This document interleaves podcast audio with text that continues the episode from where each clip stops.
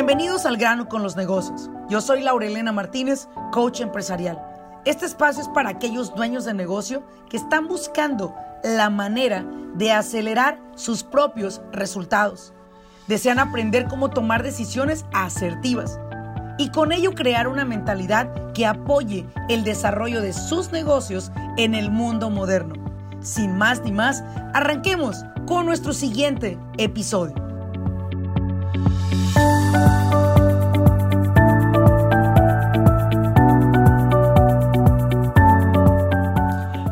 Estoy viendo algo allá afuera en los clientes que nos llaman una de otra vez. Tan común esta pregunta, enfocado a las ventas, que no les alcanza y no saben y empiezan a buscar afuera. Me dicen, Armando, no sé si estoy dando barato, no sé si tengo que aprender a dar estimados, eh, no sé si estoy pagándole mucho a mis empleados y algunos hasta me dicen ya de plano, voy a quitar gastos, quieren quitar el workers comp, quieren volver a los malos hábitos de ahorrarse donde no deben. Pero, ¿qué será que les está pasando que no les alcanza?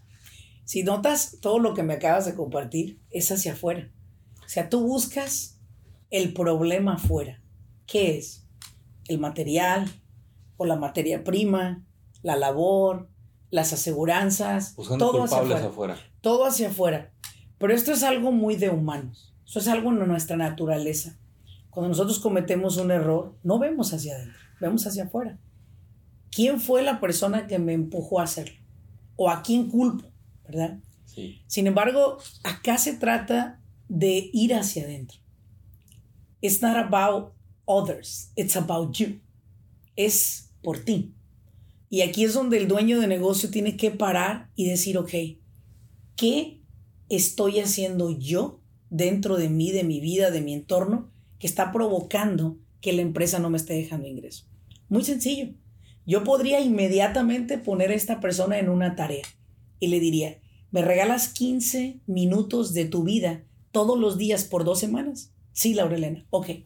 Vas a tomar una libreta y vas a anotar todos tus gastos que todos los días hagas. No importa que sea la compra de un café, de una Coca-Cola, de un agua, de un hot dog, lo que hayas comprado. Solo anótame los gastos, ¿sí? Si fuiste eh, padrino el fin de semana, llevaste un pastel, si te tocó llevar el 24 o dos 24 a la, a, la, a la fiesta de los amigos, todo, todo lo que tuvo que salir de tu bolsa, sea por la cuenta del negocio o sea de tu chequera personal. No importa. Solo vamos a analizarlo un poco. Cuando me entregan después de dos semanas el reporte, me dicen, no mames, tanto dinero gasté yo durante estas dos semanas. Tú lo escribiste. Tú escribiste aquí todo lo que gastaste. Ahora te pregunto, ¿el problema dónde está? ¿Está en la materia prima? No. ¿Está en la labor? No. ¿Está en los seguros? No. Entonces, ¿en qué está? En mí en mí por mi manera de gastar. ¿Por qué? Piensa por un momento esto. Como empleado ganas de 6 mil a 8 mil dólares al mes. Y tú aprendes a vivir con ese presupuesto. Pero cuando tú ya pones tu negocio y te entran 10 o 12 mil dólares al mes de ventas, dices, pues qué chingón, ya tengo más dinero. ¿Qué hace automáticamente el ser humano cuando gana más? Altera su calidad de vida. Ahora ya puede pagar un car watch cada ocho días. Ahora manda su ropa a la tintorería. Mencióname más cosas que hacen cuando ganan más. Comen fuera todos los días, se van a mejores restaurantes y se empiezan a dar gustos que antes no había. Sí. Porque la entrada era fija. Claro. Y de ahí hacías, jalabas, estirabas y lograbas hacerlo. Ahora, ¿qué pasa cuando estás en un lugar desayunando y pagas 200 dólares de un desayuno de tú y tus hijos, ¿no? Dices, pues no lo merecemos. Vieja, disfrútalo, no lo merecemos. Yo no digo que no se lo merezca, pero algo que creo que todavía al empresario le falta comprender es lo que se llaman las etapas de maduración de una empresa. Sí. Una empresa tiene cuatro etapas, pero voy a hablar de la primera, la etapa de nacimiento. ¿Ok? La etapa de nacimiento.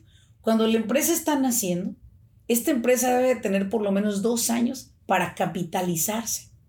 Cuando se capitaliza la empresa, es que la empresa comienza a formar un fondo de ahorro de la misma corporación. Sin embargo, hoy en día no se puede capitalizar porque les, les gastamos todo antes de que el año salga. Porque nuestro preparador de impuestos, el gran baboso, nos dijo que tienes que gastarte todo para no pagar impuestos. ¿Te imaginas, Armando? ¿Te imaginas nada más? No ganas nada, no reportas nada, no pagas impuestos. Pero entonces tú buscas la manera de gastarte esos 10, 12 mil dólares a como dé lugar. Por el mal guía que recibió. Totalmente. Entonces tú tienes que entender que tu empresa tiene dos años de nacimiento. Está gestándose todavía. Y tienes que comenzar a vivir con lo mismo que vivías antes, si no es que a veces con menos, Armando. Y muchos estarán de acuerdo que van a ver este video, que lo han hecho con menos. Y créeme que yo he visto empresarios que me dicen, la Rolena, los primeros dos, tres años, yo seguí viviendo igual con el dinero que ganaba de empleado. Manejé el mismo auto, viví en la misma casa o departamento. Después de tres años, Laurelena, que capitalicé mi empresa, que compré el mejor equipo para mis empleados, que traía camionetas nuevas para la empresa, entonces pude comprarme una casita o irme a rentar una casa un poquito más cara. Ahí es donde entra el presupuesto, el budget, tanto del negocio como del personal. Claro. ¿Por qué será tan retador implementar esos budgets ahora? Creo que en primer lugar, antes de hablar del budget, me regresaría algo. Para que el empleador o al dueño de negocio no le suceda esto de que no le alcance el dinero, debe de ponerse en una nómina, hermano. Tienes que pagarte. O sea, yo soy el dueño, pero soy empleado de mi negocio. Claro, yo soy empleada del mío. Entonces, no se vale que luego yo ande agarrando el dinero de, mi negocio, pagando. Para comprar los zapatos del niño, las playeras de deportes. Las vacaciones. Las vacaciones. O sea, no, no digo que no lo va a hacer, pero no de ese dinero. Usted tiene que pagarse una nómina igual, seis mil o siete mil que se pagaba o cinco mil que usted ganaba en la otra empresa. Y usted debe de seguir viviendo con eso. No se debe de exceder, porque, eh, perdón lo que voy a decir porque no me gusta utilizar este término, pero como hispanos tenemos un pinche ego bien grande. Y queremos gritarle a los demás que estamos mejor que otros. Traemos los mejores autos, las mejores joyas. Bueno, en mi oficina todos tienen un pinche Apple Watch y yo no tengo un Apple Watch. Y me han hecho bullying de, ¿cuándo vas a comprar tu Apple Watch? Yo no ocupo un Apple Watch. Oye, ¿cuándo vas a cambiar tu celular? Oye, pues creo que mi celular está muy bien, traigo un muy buen celular. No ocupo moverme a otro nuevo. Creo que en mi oficina todos tienen mejores aparatos que Laurelena Martínez. ¿Por qué? Porque tengo presupuestos por año. Eso es ser consciente del dinero que está en nuestras vidas. Y eso es ser consciente de que o ganas dinero o construyes un legado y un plan de retiro. Un cliente me compartió esto, Laura. Quiero que me des tu punto de vista. Me dice, una persona que lava autos, pero lava, tiene como 500 clientes. Ok. Le va muy bien. Felicidades. Tiene sus cuatro empleados. Y le digo, invierte más, porque Armando, no me alcanza. Yo, ¿cómo que no te alcanza? Me dice, gasta mucho mi pareja. Dice, no me deja. Ella me exige la nueva sala, las vacaciones, el auto. Y pues yo se lo doy y me quedo con así para el negocio. Y no sé cómo cambiar eso, dice. La verdad, he tratado y no me gana. Armando, cuando tú compras algo a un alto precio, ocupa mucho mantenimiento. Y haber adquirido una mujer como esa, me imagino que fue presumirle a esa persona lo que no tenías. O posiblemente darle acceso a algo que ni siquiera tú tuviste acceso. Y es lo que sucede con los padres cuando decimos, quiero darle a mi hijo lo que yo no tuve. Tú sabes que muy pronto estoy en horas de ser mamá. Sin embargo, me pregunto, ¿le voy a dejar a mi hijo el camino abierto o voy a lograr que Maximiliano construya el de él? Y creo que la respuesta que me he dado es no. Maximiliano debe de construir el de él. Tal y cual lo construí yo, claro, posiblemente tendrá mejores recursos que yo. Eso. Pero él va a construirlo. Y creo que tanto a la esposa, al esposo, a los hijos, tendemos a darles lo que nosotros no tuvimos. Pero mi pregunta es, ¿en qué momento les estamos dando la oportunidad de convertirse en alguien como nosotros? Tenaces, personas de trabajo duro, que nos esforzamos. Hoy en día con poco se cansan, con poco se rinden, con un no se dan por vencidos. Y yo creo que es momento de decir, Armando, toda la familia debe de tener un meeting y hacerle saber, usted como empresario a su familia, cuáles son sus planes de los próximos tres años. Una empresa sin planes, una familia sin planes, es un barco a la deriva. Yo siempre lo he dicho, una empresa sin planes, una familia sin planes, son familias y negocios que jamás Dios va a bendecir. Porque el que no sabe a dónde va, ya llegó. Ahí lo que tú invitas mucho a los dueños de negocios es a involucrar, Laura. A involucrar. ¿Qué es involucrar en los negocios a tu pareja dependiendo del nivel en que ellos participen en las operaciones del negocio? Porque me queda claro que hay parejas que apoyan, pero no son parte del negocio. Y hay otras que apoyan y son parte de la operación del negocio. Pero ¿qué es involucrar en el negocio a la familia? Para mí es importante cuando vienen a una sesión de coaching que vengan con su esposa o su significant other. Sí. ¿Por qué? Aunque no esté involucrado en actividades, es importante para mí que esté. Porque hay algo que quizás sí lo puedes involucrar y es en tu visión, a donde tú vas.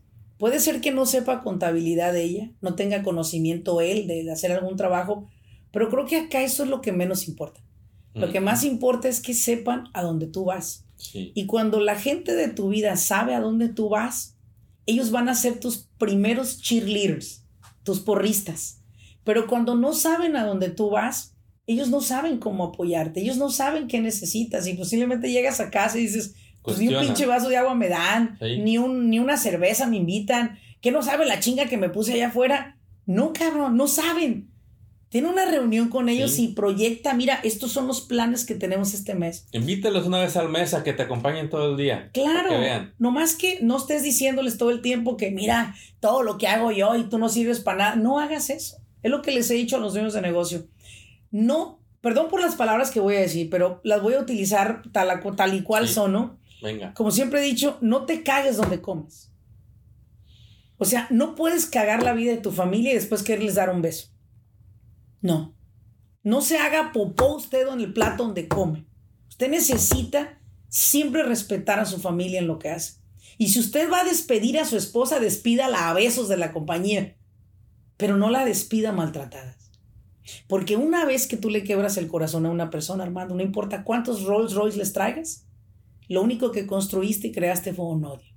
Yo prefiero tener una pareja feliz que un socio frustrado. Así que si tienes que despedirla, despídela. Pero si la puedes involucrar, involúcrala. No en el negocio, en tu visión. Y es un proceso, no la hora. A veces queremos que, mira, escucha. Y queremos que. Pon atención, hijo. Que en una hora. Mira lo que dice la señora Laurelena. Entienda lo que a nosotros nos ha tomado años. Queremos que sean como una esponja instantánea. Y ya te lo dije una vez, ¿eh? Y no me vuelvas a preguntar ni a cuestionar. Sí. Y ahí es donde le digo, eso no es involucrar. No. No los estás invitando a que te entiendan. ¿Y sabes qué es lo peor, Armando? Que como tú no estás haciendo tu trabajo como padre, allá afuera los que venden droga a los jóvenes, sí lo están haciendo. Le dan la atención. Los que están metiéndoles en la cabeza tanta cosa a través de las redes sociales lo están haciendo. Y creo que hoy en día tienes dos opciones, o ser el mejor amigo de tu hijo o ser el peor enemigo. Y lo segundo, muchos han hecho un gran trabajo porque hoy los hijos no se quieren encargar de las empresas ni quieren trabajar con papá o mamá en su negocio. Prefieren trabajar para un McDonald's. Necesitamos involucrar a nuestros hijos en nuestra visión, que sepan a dónde nosotros vamos, pero que vamos juntos, aunque no estés apoyando necesariamente al trabajo, pero a lo mejor me apoya mi hijo dándome un besito al llegar a casa, llevándome un vasito de agua, haciéndome un tecito o una sobadita en mis manos si es que vienes cansado. Y creo que esa es la parte que tenemos que nosotros entender. El negocio no es lo de afuera, Armando. El negocio es desde adentro. ¿Qué pasa en, aquel negocio, Laura, que ya tiene años y llegan a esos baches de que, ¿qué pasó este año? No vendo. Oye, antes mi teléfono sonaba, puras referencias. Eh, era como su sistema. Mira, Armando, yo no ocupo publicidad. Sí.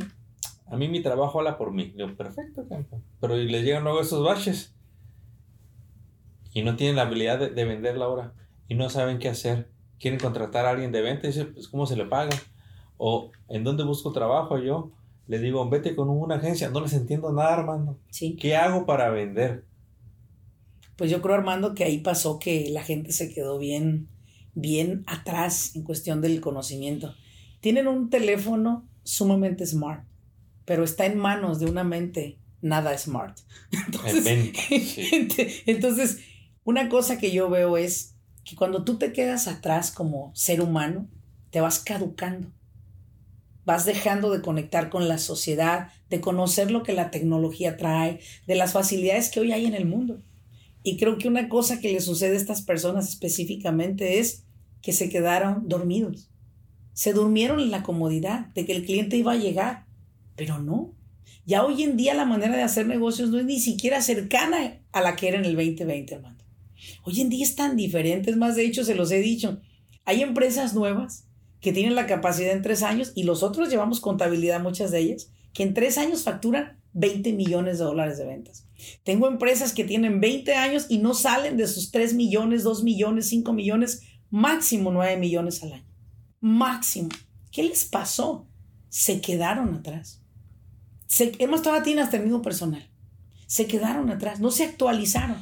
Actualizaron la camioneta, el carro, el teléfono, la casa, hasta el refrigerador que hoy en día te puede dar la lista del mandado. Pero el negocio y la mente nunca la actualizaste. La economía cambia, los negocios cambian, la gente cambia, los mercados cambian, pero el dueño del negocio quiere que sea el mismo modelo el que le siga funcionando año tras año. Imposible. Imposible. Ya no funcionan las cosas como eran antes. lo peor es que usted envejeció a la par del negocio. Y a veces usted aceleró su vejez. Porque hay personas que hoy veo de 49 años y digo, no puedo creer, parecen personas de 70 años. Con ese dolor y esa tristeza que traen porque sus negocios ya no son los mismos, ni van a volver a ser. Punto y se acabó. O se actualizan, Armando, o váyanse despidiendo y búsquense el, el Senior Citizen Center al que se van a retirar, porque no hay de otro. ni vender porque no tienen establecida una contabilidad como para poder ofrecer un negocio en cierta cantidad de dinero. Tocaste un punto ahí clave, Laura. Me, nos llaman y dicen, Armando, enséñame a vender. ¿Cuánto ocupo para vender? ¿Cuál es el presupuesto? Y lo saca de onda cuando les pregunto, déjame hacerte otra pregunta. Le digo, ¿tienes contabilidad? No. Le digo, está bien difícil darte una respuesta. Le digo, ¿por qué? No sé cuál es tu margen de ganancia, no sé de cuánto dispones para publicidad, no sé si puedes pagarle a una agencia, a un vendedor, no sé si te quedan 100 dólares. Y si yo te mando una campaña y tú esperas que se te regrese a los 30 días, le digo, no, no se puede. Sin que me preguntes, te voy a, te voy a decir algo. En este año 2023 que entra, en lo que más debemos invertir las compañías, Armando, es en capital humano si no metemos nosotros dinero en traer más personal capacitado a nuestras empresas, nosotros vamos a llevar las empresas a la quiebra. Todo el dinero que usted generó este año, inviértalo en personal capacitado. Deshágase del que no está haciendo su trabajo y busque un personal capacitado. La única manera de poder hacer crecer una empresa va a ser a través de un personal extremadamente capacitado. Y ojo, no te va a costar 20 la hora. Aclaro esa parte. Que muchos me dicen, oye, Laura, ¿y le voy a pagar? No, claro que no. Pues Quieren las 3B. Bueno, bueno bonito, barato. No, te va a costar. Pero cada dólar que pagues, esta persona tendrá el conocimiento de saber lo que tú estás buscando que ellos hagan. Es por eso que es común que la gente que quiere pagar poco al personal dice, es que no saben, Armando. Es que no entiende. Es que me dijo una cosa y no la hace. La ignorancia es muy cara, Armando. La ignorancia es muy cara. Y si ustedes quieren como dueños de negocio seguir siendo escuelas de otros, les deseo muy buena suerte. Pero no sé cuántos años les vaya a costar o les vaya a tomar llegar a ver sus empresas como ustedes las quieren llegar a ver. Porque hay empresas que las escucho no y otra vez, Laura. No hay gente, Armando. Armando, pongo un, un anuncio y no quiere. Llegan y no me duran de la semana. Yo me pregunto, ¿no? Se me hace que hay que ver más a fondo, Leo, porque gente es lo que sobra.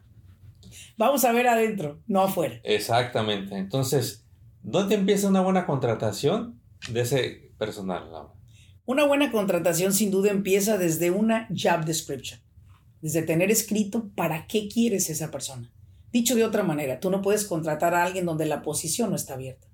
Es como querer contratar a alguien, es como querer traer un contratista y decir, oh, verás, ¿qué te pongo a hacer? ¿Qué te pongo a hacer? ¿Qué te pongo a hacer? Tumba esa pared. Ah, aquí otra pared. Mm, pinta de este color morado. Cuando acabes me avisas y te digo que sigue. Cuando acabes me avisas y te digo que sigue. No.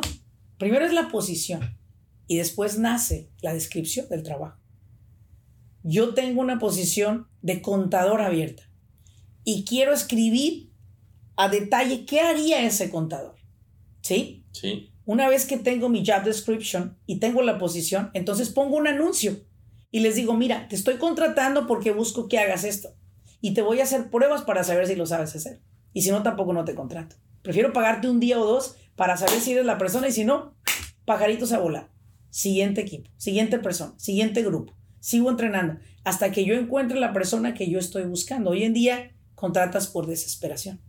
Y aunado a eso, los contratas, llegan a la empresa, se unen y luego le dices, pues bueno, este, ya sabes lo que tienes que hacer. Aquí está la lista.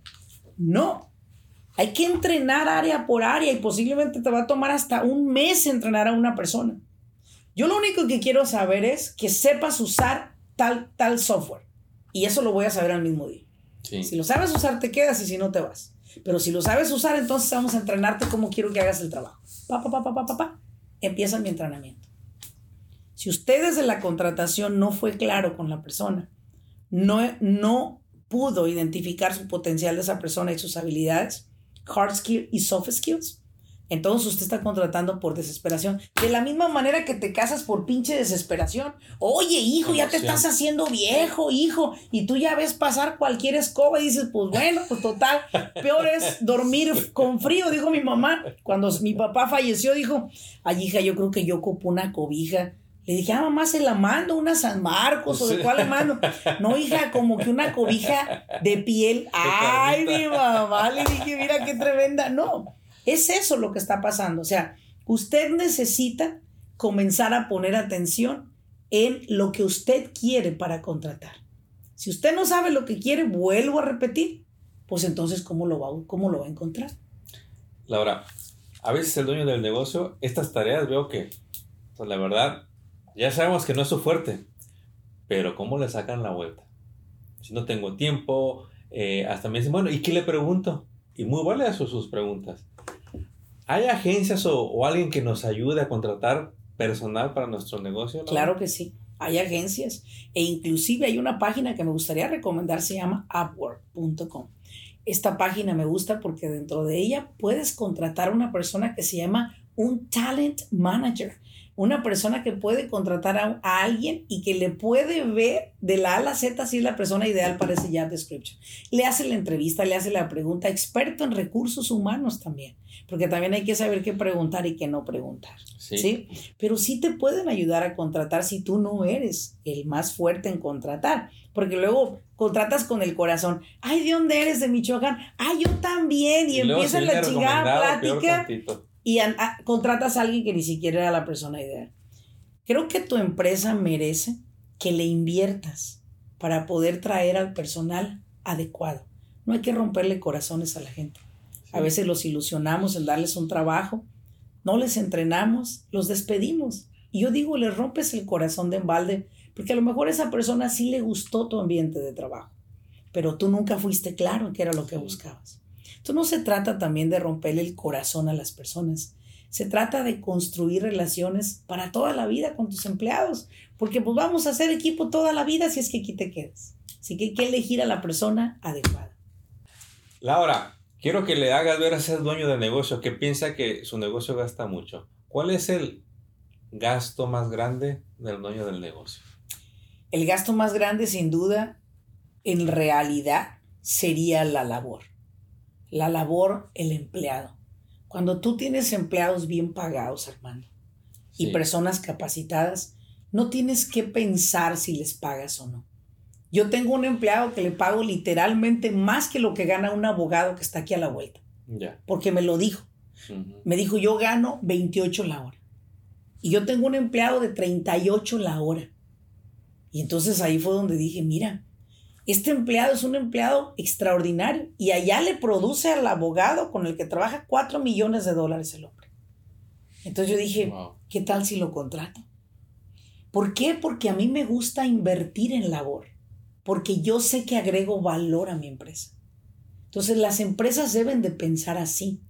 Mi gasto mayor debe de ser en labor, porque me estoy asegurando que mis clientes tienen personas que los pueden ayudar capacitados, entrenados para hacer un mejor servicio. Y a mí me da la seguridad que vamos a poder crecer la cartera de clientes sin tener reclamos de clientes incontentos. ¿Que los hemos tenido, Armando? Sí los hemos tenido. No hay industria que se escape de No hay industria que se escape. Sin embargo, debes de invertir la mayor parte de tu dinero en tu equipo de trabajo.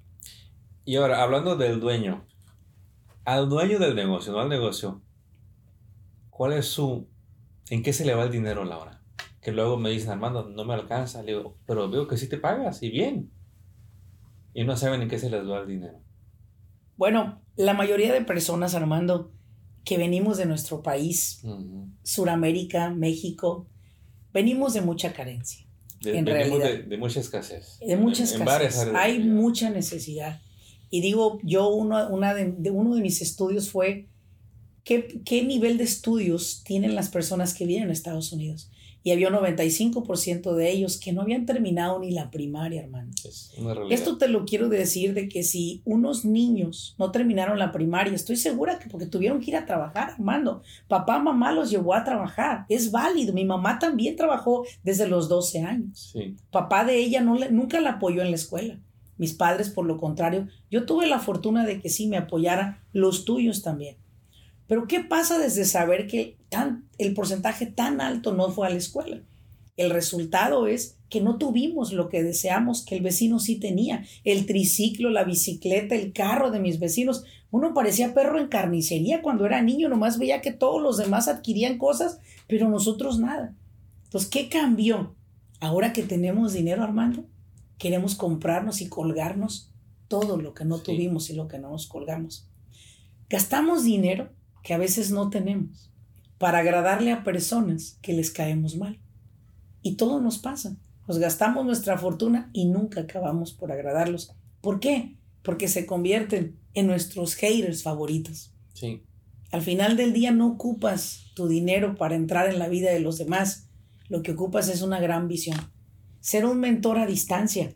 Dicho de otra manera, cállales el hocico a los haters a través de tus resultados. Que hagan más ruido tus resultados que cualquier camioneta con un exhausto o con un escape que haga tanto ruido. Déjalos callados con tus resultados, con esa relación con tu esposa, con tus hijos, con tus empleados y con tu empresa. Eso les va a dejar la boca callada.